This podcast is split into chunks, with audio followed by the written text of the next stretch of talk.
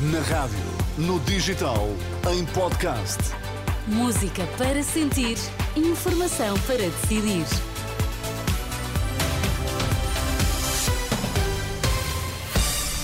Pedro Queiro, boa noite. Que notícias é que estão em destaque a esta hora? Olá, boa noite. Atenção ao agravamento do estado do tempo, previsto já a partir da madrugada. Caso das gêmeas brasileiras, antigos secretários de Estado da Saúde, ouvidos pela Renascença, garantem que não pediram qualquer consulta ao Hospital de Santa Maria. A chuva vai cair com intensidade nos distritos do litoral norte e centro no dia de amanhã. As regiões do Minho e Douro vão ser as mais afetadas, como adianta a Renascença a meteorologista Paulo Leitão, que antecipa também a possibilidade de inundações. Os avisos laranjas estão colocados para os distritos de uh, Viana do Castelo, uh, Braga e Porto e estarão em vigor entre as 6 da manhã e as 18 horas. Isto porque a chuva será temporariamente forte durante a madrugada e depois passa a aguaceiros, que ocasionalmente também serão fortes e acompanhados de trovoada. Eh, quem diz precipitação forte diz eventualmente há eh, algum rio mais caudaloso que saia do leito e que vá causar uma inundação local. Está previsto a ocorrência de precipitação entre os 50 e os 80 milímetros em 12 horas e isto já são valores bastante grandes. Para além dos avisos laranja a norte, o Instituto Português do Mar e da Atmosfera emitiu também avisos amarelos devido à previsão de chuva para os distritos de Vila Real, Viseu, Aveiro, Coimbra e Leiria. Nem Francisco Ramos nem Jamila Madeira, dois antigos eh, secretários de Estado da Saúde, garantem à Renascença que não foram eles a pedir ao Hospital de Santa Maria para se avançar com uma consulta relativamente às gêmeas eh, brasileiras.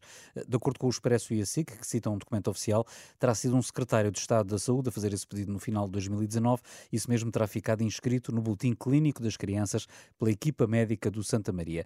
Ouvido pela Renascença, Francisco Ramos repete o mesmo que já tinha dito ontem em Lacerda Salles, que não é função de um secretário de Estado marcar consultas e garante que ele não foi, até porque já tinha deixado o governo.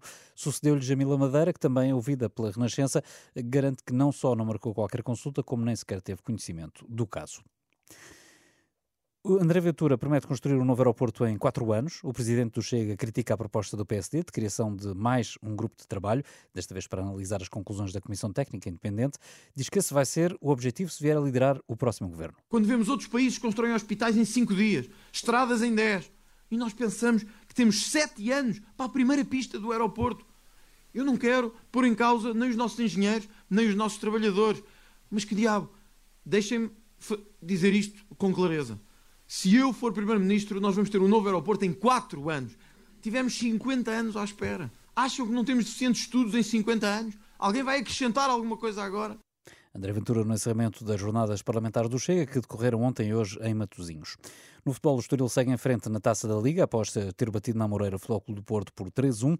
Os Dragões acabam por ser eliminados logo no primeiro jogo, eh, porque os estorilistas já tinham vencido o primeiro encontro frente ao Leixões. No final, eh, Sérgio Conceição era um técnico desiludido consigo mesmo. Falhou o treinador do Clube do Porto. Porquê? O que é que quer dizer com Falhou. isso? Perdemos. Ainda assim, que análise faz ao jogo e relativamente a esta partida, o que é que o Futebol Clube do Porto podia ter feito? Eu acho que nos momentos, nos momentos cruciais não tivemos, uh, não tivemos a competência de fazer gol e depois o Estoril muito bem, uh, sempre que saía para o ataque saía com perigo, saía de uma forma rápida. Houve muita coisa que correu mal, culpado é o treinador, mérito do Estoril, parabéns ao Estoril que está na Final Four pela primeira vez e mereceu.